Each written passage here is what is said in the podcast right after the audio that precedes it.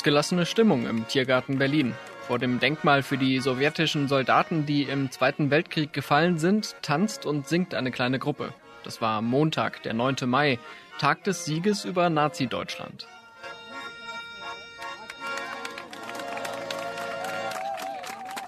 Eine Frau, die fröhlich mitgetanzt hat, trägt am Revers ein sogenanntes Georgsband in Form einer Schleife. Orange-schwarz gestreift, ein traditionelles Symbol der russischen Gedenkkultur. Seit einigen Jahren gilt es aber auch als Symbol der Putin-treuen Russinnen und Russen. Die Frau stellt sich als Olga vor und erklärt, warum sie an diesem Tag demonstriert. Weil mein Opa auch gekämpft hat und auch im Krieg verstorben ist. Und dieses, ne, also. Dem gedenken Sie heute. Genau. Sie tragen ja das Georgsband äh, an der Brust. Stört es Sie, dass das mittlerweile auch zum Symbol des äh, russischen Das stört Krieges mir überhaupt nicht, weil dieses Symbol, ne, den gibt es seit 45er. Und äh, das, was jetzt, jetzt passiert, ne, hat damit überhaupt nichts zu tun. Befürworten Sie denn den äh, Krieg gegen die Ukraine? Was haben Sie gefragt? Befürworten Sie denn das, was Putin in der Ukraine Das macht? Krieg bevor, befürwortet jemand, keine, ne? Also Krieg ist scheiße, aber das, was gerade gemacht wird, ne, da in Ukraine, finde ich richtig. Weil ist ja ein Krieg. hat, nee, das ist kein Krieg. Warum nicht? Weil das Spezialoperation ist, weil die Ukrainer auch dieses Faschismus wieder im Land aufgeweckt hatten und acht, acht Jahre lang ne, Leute beschossen haben. Das ist auch das, was Wladimir Putin sagt. Also da sind Sie seiner Meinung. Ich bin komplett seiner Meinung. Dazu muss man wissen, Olga lebt seit 26 Jahren in Deutschland. Ihre heutige Beziehung zu Russland beschreibt sie so. Das ist das beste Land auf der Welt. Und das ist schon eine erste Antwort auf die Frage, die mich in dieser Folge beschäftigt. Was bewirkt Putins Propaganda in Deutschland? Willkommen zu Stimmenfang, dem Politikpodcast vom Spiegel. Ich bin Marius Mestermann und vor ein paar Wochen habe ich ja hier schon mit einigen russischstämmigen Menschen gesprochen, die sich offen gegen den Krieg in der Ukraine stellen. Diesmal müssen wir dringend mal über die andere Seite sprechen. Wir kämpfen gegen den Narzissmus, gegen die Nazifizierung der Ukraine, für die Sicherheit, für die europäische Sicherheit auf der gleichberechtigten Grundlage. Sergei Nechayev ist russischer Botschafter in Berlin und seine Botschaft ist Kreml-Propaganda. Er setzt das Weltkriegsgedenken bewusst in Zusammenhang mit dem Ukraine-Krieg, hier in einem Interview am sowjetischen Ehrenmal. Die Sicherheit muss nicht auf Kosten der Sicherheit eines anderen Staates äh, gebaut werden. Nur die Sicherheit für alle, gleichberechtigt, äh, das ist auch unser Ziel. So verzerrt der Botschafter bewusst die Tatsachen. Die lauten, Russland führt einen völkerrechtswidrigen Angriffskrieg gegen die Ukraine und gleichzeitig einen Kampf gegen ihre nationale Identität.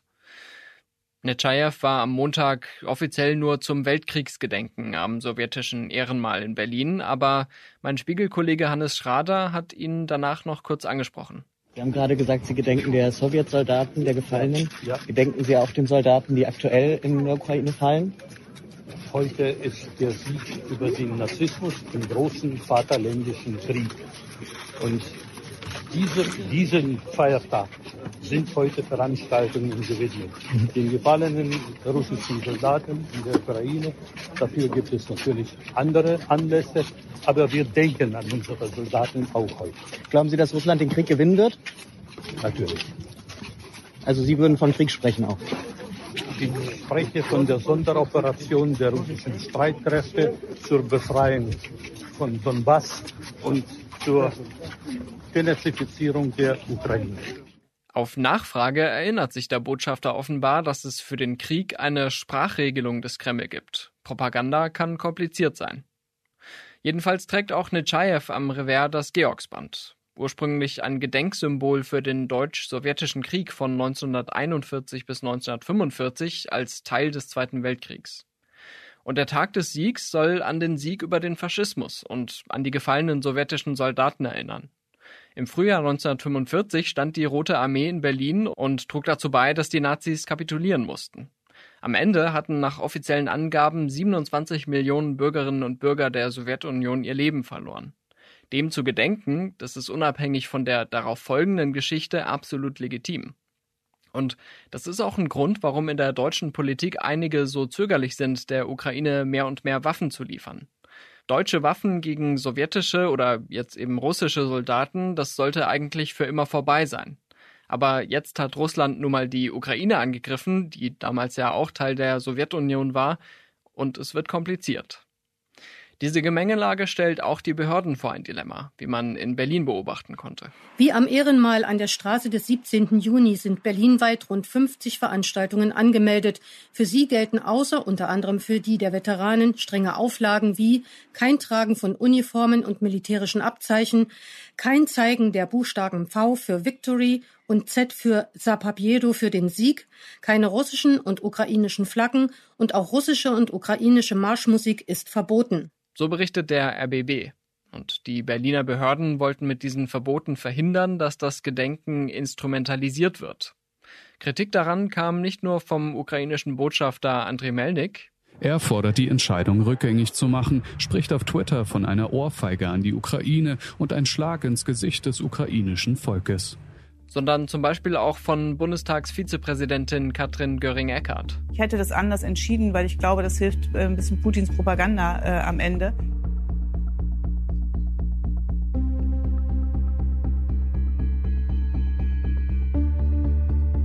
Schon auf dem Weg zum sowjetischen Ehrenmal sehe ich die erste Kontrolle. Die Polizei lässt den Mann nach einer kurzen Prüfung weiterziehen, mit seiner riesigen roten Fahne. Es ist Thomas Schlag von der KPD. Das ist eine Fahne der Kommunistischen Partei Deutschlands, KPD. Das ist also eine Fahne KPD und äh, mit Hammer und Sichel. Ja. Die wurde jetzt von der Polizei gerade kontrolliert? Wurde kontrolliert, ob sie genehmigt ist. Es ist aber keine sowjetische Fahne was und es ist keine ukrainische Flagge. Von daher äh, ist es anscheinend genehmigt worden. Heute Morgen hat äh, der russische Präsident Putin in Moskau bei einer großen Militärparade auch diesen Tag genutzt äh, für seine Botschaften. Der hat den Krieg gegen die Ukraine gerechtfertigt und hat gesagt, das sei ja eine Präventivaktion äh, gegen die NATO. Wie wirkt das denn auf Sie? Das ist im Prinzip meiner Ansicht nach richtig. Äh, die NATO hat sich immer weiter ausgebreitet Richtung Osten, ähm, was damals in den 4 plus 2 Gesprächen ähm, anders äh, aussah. Da hieß es eben halt, die NATO wird sich nicht erweitern. So. Das heißt, Sie befürworten jetzt das, was äh, Putin in der Ukraine macht? Also ich persönlich ja. ja. Finden Sie das äh, nicht komisch, dass so viele Menschen in der Ukraine äh, das ganz anders sehen, dass die nicht äh, angegriffen werden möchten? dass die auch äh, selbstbestimmt ihre Zukunft wählen möchten? Es gibt mit Sicherheit genauso viele Menschen, wenn nicht noch mehr, die gerade diese Intervention äh, befürworten, um endlich auch dieses, dieses faschistische Regime in, in der Ukraine äh, zu beseitigen. Wir sind ja auch gegen Krieg, so. Ne? Es ist ja nicht so, dass wir äh, äh, jetzt Juhu sagen, äh, dass da gebombt und sonst irgendwas wird. Nur wie gesagt, äh, äh, es gibt, es gab ja ähm, Anzeichen auch, dass die NATO äh, Richtung Russland äh, eingreifen wollte. So, ne? Welche Anzeichen meinen Sie? Truppenzusammenziehungen, äh, Defender, äh, eine nach der anderen, äh, Militärübungen etc. Das klingt ehrlich gesagt, als käme es direkt aus dem Kreml. Wenig später ist für Thomas Schlag schon wieder Schluss. Er hat seine Fahne vor dem Ehrenmal entrollt und offenbar haben die Beamten dort eine andere Meinung dazu als die an der Straßenecke. Ich habe eigentlich äh, jetzt keine Lust, mit der bürgerlichen Presse weiterhin zu diskutieren. Der KPD-Mann ist nicht der Einzige, der an diesem Tag bewusst provoziert. Ein Mann trägt ein Schild um den Hals, auf dem Putin heißt Frieden steht. Sein Name ist Waldemar Schlegel. Ich treffe ihn, als ein Trupp der Polizei ihn gerade vom Ehrenmal wegführt. Sie tragen heute ein Schild, äh, Putin heißt Frieden und wollten damit am Ehrendenkmal demonstrieren. Was ist dann passiert?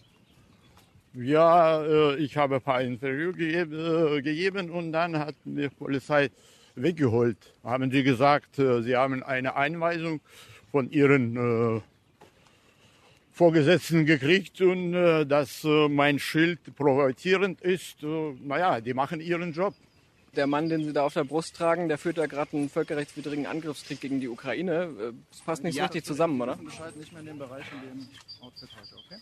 Okay, schönen Tag, ciao. Also Sie wurden gerade von der Polizei angewiesen, sich jetzt hier fernzuhalten. Wir sind jetzt so ein paar hundert Meter vom Gedenkort weg. Ja. Würde ich nochmal meine Frage wiederholen. Also der Mann, den Sie da auf der Brust tragen, der steht da jetzt gerade angesichts dieses Krieges nicht für Frieden. Ja, äh, Sie denken es so, aber ich denke nicht so. Das ist Ihre Meinung. Und wir haben äh, Meinungsfreiheit. Ja, klar, Sie dürfen das ja sagen. Weil Sie, äh, weil Sie sagen, ist für Sie richtig. Ich sehe die ganze Sachen ganz anders und äh, weil ich das russische Volk kenne, ich lasse mich von anderen nicht irgendwelchen Scheiß einreden. Entschuldigung. Ganz einfach. Sie denken so, ich denke nicht so. Und ich äh, äußere meine äh, Meinung. Ja, das steht Ihnen ja frei. ich will ja nur doch. wissen, Nee, warum Sie Sie sollen mir nicht einreden, dass er schlecht ist. Ich denke nicht so, äh, Sie brauchen mich nicht überzeugen. Nö, das ist ja auch gar nicht Na, meine Aufgabe. schön. Ich will, Und ich will nur wissen, und- warum Sie ja, so Sie- denken. Ja, weil ich es für richtig halte. Ja. Also das heißt, Sie befürworten auch diesen Krieg, den Putin führt. Ich äh, befürworte niemals einen Krieg, aber jetzt, äh, wenn, wenn er Krieg äh, führt, angeblichen, und dabei schützt die andere Leute, das ist kein Krieg. Wen Das schützt ist, er aus Ihrer Sicht? Ja, äh? Wen schützt er aus Ihrer Sicht? Ja, äh, angefangen hat der ganze Mist äh, 2014 und äh, die äh, Ost äh, Donetsk und Lugansk äh, äh, Regionen wurden äh, ja jahrelang äh, beschossen und äh, wurden da Leute umgebracht, bevor das Ganze ausbrach. Sie kommen ursprünglich aus Russland oder sind da geboren? Ja, ursprünglich sind äh, meine Vorfahren aus Ungebiet nach Russland auf, äh, ausgewandert nach der Einladung von der Katharina II. Und äh, wir sind, äh, wieso ich betone, äh, dass wir Wolgadeutschen sind. Sie wirken ja so, als dass Sie viele Sachen sehr kritisch hinterfragen, aber hinterfragen Sie auch mal die Propaganda, die aus Putins Regime kommt? Also hinterfragen Sie auch mal, was da so an Botschaften gestreut wird? Äh, das, was ich brauche für, für mein gesundes Ich als, als äh, Christ. Und das ist ein äh, äh, Feige gewesen. Ne? Aha.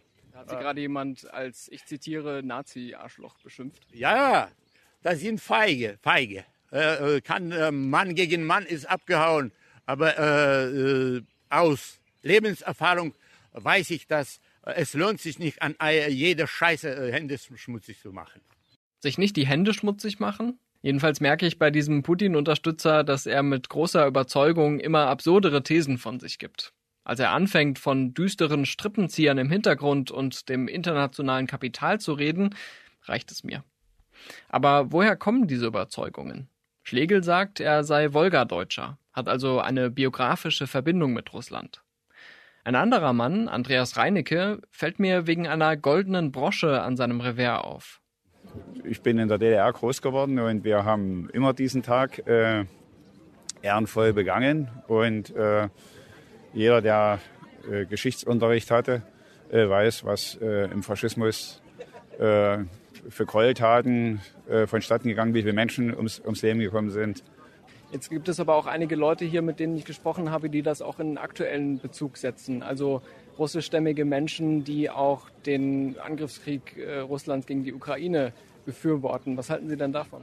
Ähm, das ist kein, also, also es ist kein Angriffskrieg. Ähm, da muss man mal genau unterscheiden und hinhören. Also die Sprecherin vom russischen Außenministerium Sacharowa hat eindeutig gesagt, äh, dass hier ein Krieg seit 2014 in der Ukraine ist, durch diesen Konflikt im, im Donbass, wo ja schon 14.000 Menschen äh, gestorben sind. Und äh, dieser militärische Sonderoperation äh, dient dem Zweck, äh, sage ich mal, diesen Krieg zu beenden.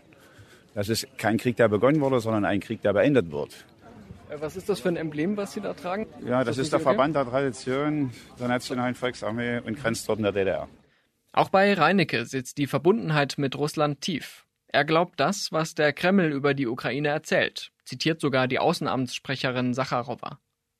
Je mehr ich mit den Leuten vor dem sowjetischen Ehrenmal spreche, desto klarer wird, dass viele trotz Fahnenverbot eine ziemlich klare pro-russische Haltung mit sich tragen.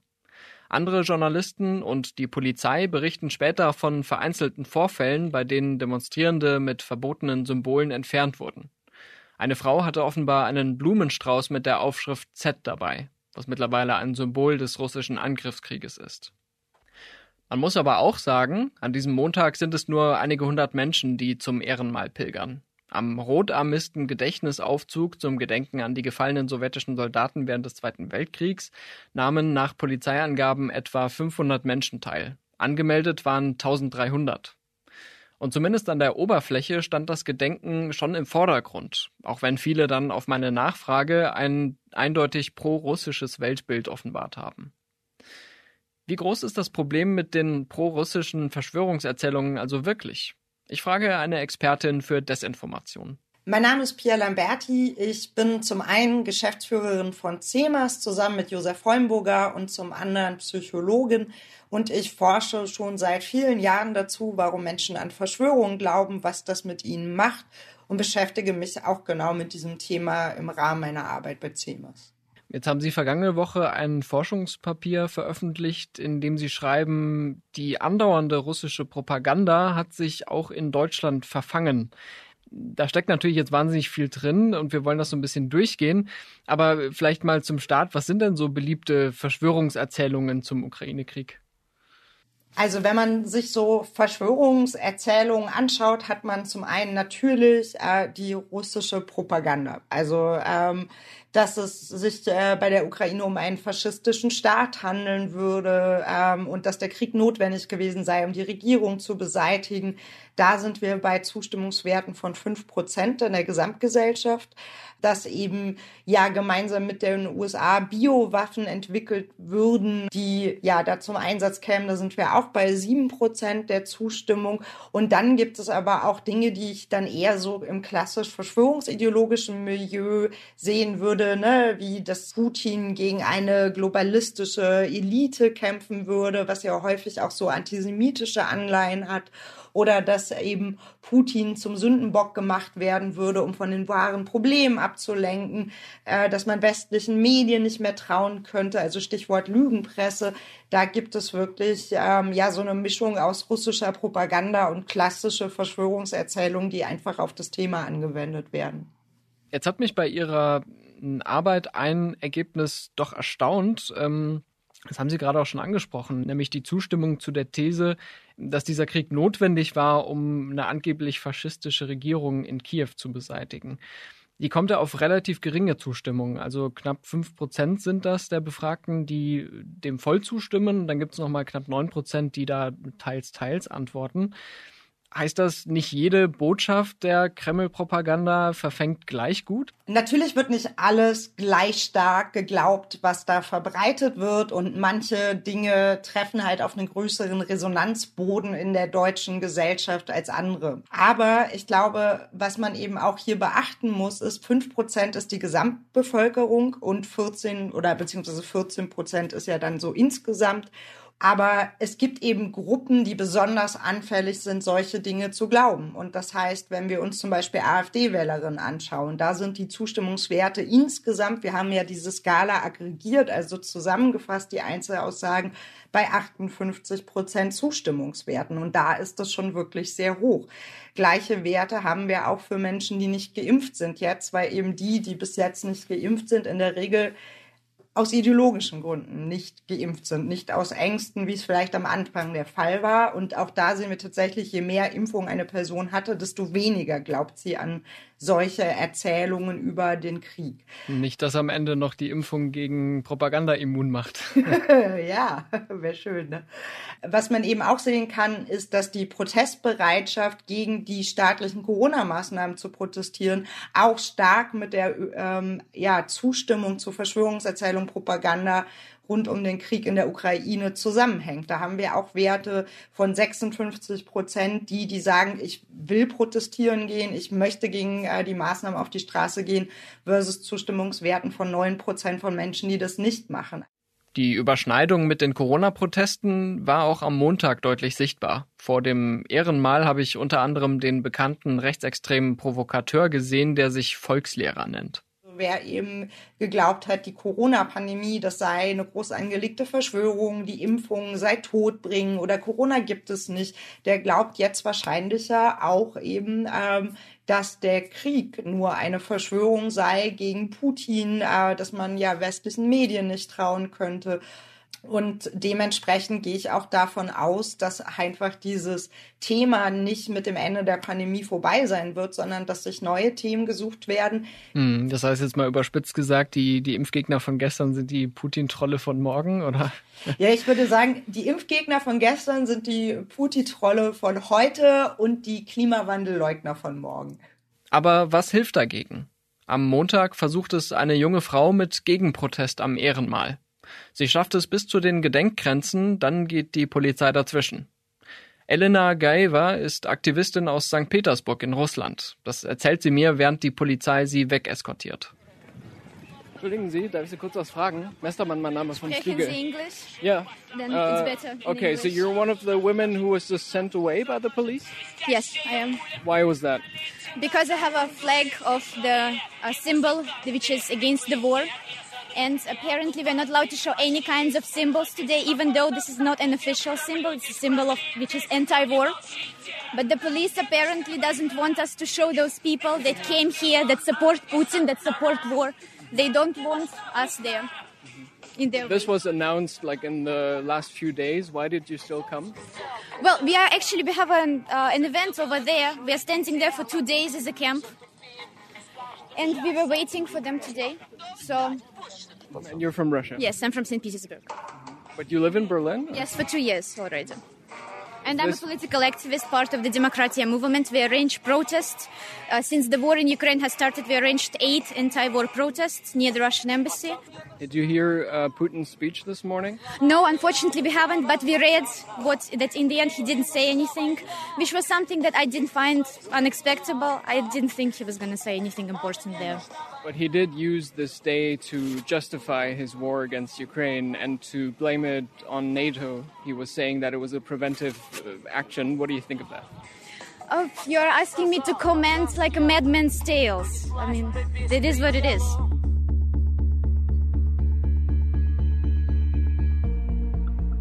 Gaeva muss zurück zu einem kleinen Camp auf der anderen Straßenseite. Dort hat sich die Organisation Demokratia mit einem Zelt und Plakaten eingerichtet. Die Plakate, die Kritik am russischen Regime üben, dürfen aber nicht in Richtung der Gedenkstätte zeigen. Ich spreche eine andere Aktivistin an, sie heißt Christina. Ich habe jetzt da drüben mit einigen Leuten gesprochen, die sich auch ziemlich offen für Russland und diesen Krieg ausgesprochen haben. Was halten Sie denn davon? Ich kenne das Ausmaß an Propaganda, was derzeit in Russland stattfindet. Viele haben ein falsches Bild davon, was in der Ukraine derzeit passiert.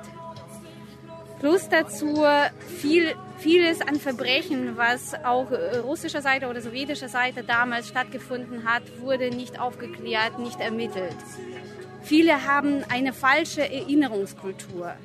Das, was wir heute auch mit unserer Aktion erzielen wollen, ist eine neue Erinnerungskultur zu schaffen. Sind Sie selbst äh, Russin oder Ukrainerin? Ich bin in Weißrussland geboren, in Russland aufgewachsen und bin seit mindestens zehn Jahren jetzt hier in Deutschland.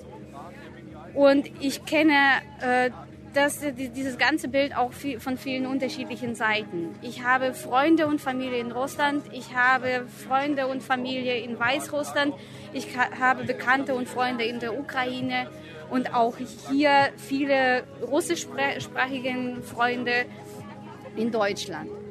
Und haben Sie auch Bekannte hier in Deutschland, die ebenso auf die Propaganda des Kreml reinfallen? Also die auch äh, glauben, das ist nur eine Spezialoperation und die NATO sei schuld und so weiter? Klar, solche gibt es auf jeden Fall. Vor allem diejenigen, die äh, russische Medien anschauen, vor allem Fernsehen anschauen und die einfach nicht ähm, das wahrnehmen wollen. Es ist auch grausam, was derzeit in der Ukraine passiert und viele versuchen, das auch wegzudrängen. Es ist schmerzhaft.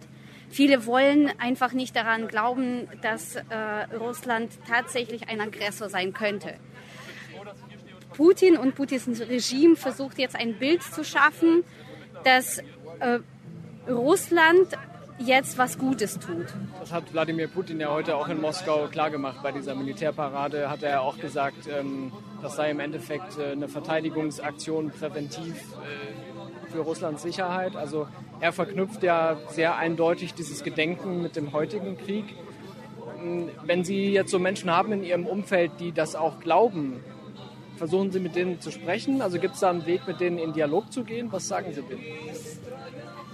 Bilder zu zeigen, Nachrichten zu zeigen, in Dialog zu kommen mit denjenigen, die tatsächlich auch einen Dialog suchen. Viele suchen leider nicht den Dialog und ich bin der Meinung, dass Russland noch einen langen Weg vor sich hat. Den gleichen Weg, den Deutschland damals auch gehen musste. Jeder muss in sich hineingehen und das alles aufklären. Jetzt kann man lange darüber streiten, ob es richtig war von den Behörden, die Demonstrationen rund um die Gedenkstätten so einzuschränken.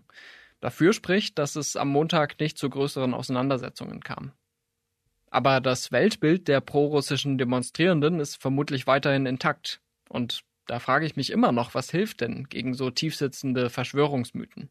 diese Idee, dass es eigentlich nur mehr Informationen braucht, um Propaganda was entgegenzusetzen, die funktioniert bei Menschen, die offen sind, sich selber zu reflektieren. Das funktioniert aber in der Regel nicht bei Menschen, die schon ein starkes, ideologisch gefestigtes Weltbild haben. Ich glaube, was tatsächlich besser hilft, ähm, wozu es auch eigentlich ganz gute Studien gibt, ist Strategiewissen zu vermitteln. Also Menschen fit darin zu machen, Propaganda generell zu erkennen, themenunabhängig und aufzuzeigen, welche Mechanismen dahinter liegen, wie kommuniziert wird, worauf man achten muss, wie Wissenschaftsleugnung zum Beispiel funktioniert. Und ich glaube, mit diesen ja, Skills im Gepäck ist man als Gesellschaft auf jeden Fall schon mal ein Stück weiter. Wie die Propaganda zu den Leuten kommt, das höre ich in Berlin auch von einer Frau, die allerdings anonym bleiben will. Sie trägt ein Plakat in Herzform mit sich. Mir ist Ihr Schild aufgefallen. Auf der anderen Seite steht Ich lebe, danke Opa. Wollen Sie erklären, was es damit auf sich hat? Ja, ich bin Russendeutsche. Mein deutscher Opa ist in Russland geboren und äh, als der Krieg angefangen hat, wurde er verhaftet und war im Arbeitslager. Mein russischer Opa, ich bin zu 50 Prozent russisch, hat im Krieg gekämpft. Und wie Sie ja wahrscheinlich wissen, zwischen 70 und 80 Prozent der russischen Bevölkerung sollten eliminiert werden im Zweiten Weltkrieg. Der Rest sollte als ähm, Sklaven oder Bedienstete für das Dritte Reich dienen. Und Russen haben Faschismus bekämpft. Ich danke meinem Opa dafür, dass ich lebe. Dankeschön. Dann ist das für Sie heute vor allem ein Tag des Gedenkens. Ähm, in Moskau wurde heute Morgen von Wladimir Putin das aber auch benutzt, um seinen heutigen Krieg gegen die Ukraine zu rechtfertigen. Finden Sie das auch richtig? Mm. Der Krieg in der Ukraine. Ukraine ist nur ein Austragungsort mit, und der Krieg wird geführt zwischen dem Westen, Amerika, Anglosachsen. Ukraine ist nur der Austragungsort. Seit Jahren wird enorme, enorme Ungerechtheit gegen Russland betrieben seit Westen. Tut mir leid. Es ist unglaublich schade, was jetzt passiert. Ich liebe Russland. Ich liebe Ukraine. Aber Westen ist schuld daran. Putin hat mehrfach ermahnt und mehrfach gebeten. Der Krieg dauert ja in Ukraine schon seit 2014. Westen hat nicht reagiert, erst jetzt. Das ist das, was Putin ja auch sagt. Nein, ähm unter anderem, das ist auch das, was die Cousine von meinem Mann sagt, die in Donbass gelebt hat. Geschweige Fernsehen, nein, das sind Menschen, die dort gelebt haben. Wir haben Infos von ihnen. Das sind unsere Verwandte. Also Blutsverwandte von meinem Mann. Also Menschen vor Ort sind sozusagen, da haben Sie Ihre Informationen her. Haben Sie noch andere Quellen oder welche Medien? Äh, äh, natürlich, haben wir haben Telegram, unglaublich viel Telegram, Facebook, alles Mögliche, Instagram. Wir versuchen uns vielseitig zu informieren, denn ich verstehe Ukrainisch, Russisch und Deutsch. Lesen Sie auch deutsche Medien? In letzter Zeit nicht, weil es mich unglaublich traurig und wütend macht, wie viele Lügen da erzählt werden und wie russophob die Artikel gestaltet werden. Der Westen ist schuld, Putin wehrt sich nur gegen die USA, in Deutschland herrscht Russophobie. Das ist das, was russische Medien ihrem Publikum einreden, was von russischer Seite auch über Telegram gestreut wird. Da wird verzerrt, was das Zeug hält. Und Fälle, in denen es tatsächlich Anfeindungen gegen Russischstämmige gab, darüber haben wir ja hier vor ein paar Wochen berichtet, die werden für Propagandazwecke ausgeschlachtet. Desinformationsexpertin Pia Lamberti erklärt, wie bestimmte Medienkanäle die Botschaften transportieren. Zum einen haben natürlich äh, gerade RT.de, Sputnik, das waren ja erfolgreiche Medien äh, quasi im verschwörungsideologischen Bereich. Ne? Wir haben uns das angeguckt für die Kanäle und Gruppen, die wir auf Telegram monitoren. Ähm, und da war es so in der ersten Kriegswoche, war rt.de die meistgeteilte Nachrichtenseite in diesem Milieu. Die erreicht, haben damit viele erreicht. Dann gab es natürlich auch nochmal eine Änderung. Ne? Also auch Telegram hat auf die Sanktionen gegen RT.de reagiert. Ähm, das war dann nicht mehr so abrufbar so leicht. Aber neben eben den Staatsmedien sieht man, dass in diesem verschwörungsideologischen Milieu es eine sehr, sehr eindeutige Pro-Putin-Positionierung gibt, dass eben dann die Kreml-Propaganda teilweise ungefiltert wiedergegeben wird. Überhaupt hat Ihre Umfrage ja auch gezeigt, dass äh, sich Verschwörungsgläubige ja auffällig stark in sozialen Netzwerken informieren, statt jetzt bei klassischen Nachrichtenmedien. Also viele bevorzugen da offenbar Telegram an, an vorderster Front, aber auch TikTok, Facebook, YouTube, Instagram. Ist das auch wieder so ein Punkt, wo man vielleicht ansetzen könnte, um dem entgegenzuwirken? Ob jetzt Gegenrede auf Telegram die Lösung ist, ich würde eher sagen nicht. Also in dem Moment, wo sich eine Gruppe ausgebildet hat, kommt man nicht gegen an. Also ob das jetzt auf der Straße ist oder im digitalen Raum, sobald wir eine Gruppenbildung sehen, kann man das eigentlich vergessen. Wenn das eine Person ist, die man persönlich kennt, also dann hat man dann noch mal andere Möglichkeiten ähm, zu reagieren. Aber ich glaube, Gegenrede auf Telegram ist verschwendete Zeit. Für Russland ist die Propaganda wichtiger Teil der Kriegsführung.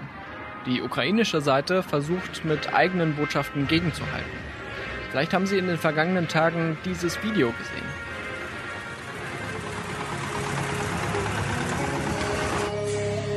Ein Traktor mit ukrainischen Farben rollt vor das sowjetische Ehrenmal, wo zwei alte T-34-Panzer aus sowjetischer Produktion auf Podesten stehen.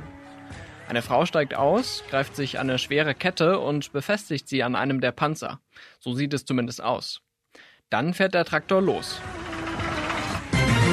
Heute Morgen sind zwei Panzer, die vor sowjetischem Ehrenmal im Tiergarten Berlin gestanden haben, verschwunden. Wo sie sind, wird es von den städtlichen Behörden untersucht. Das Video ist gut eine Minute lang und endet mit einer klaren Botschaft. Die Ukraine brauche schnell mehr Panzer.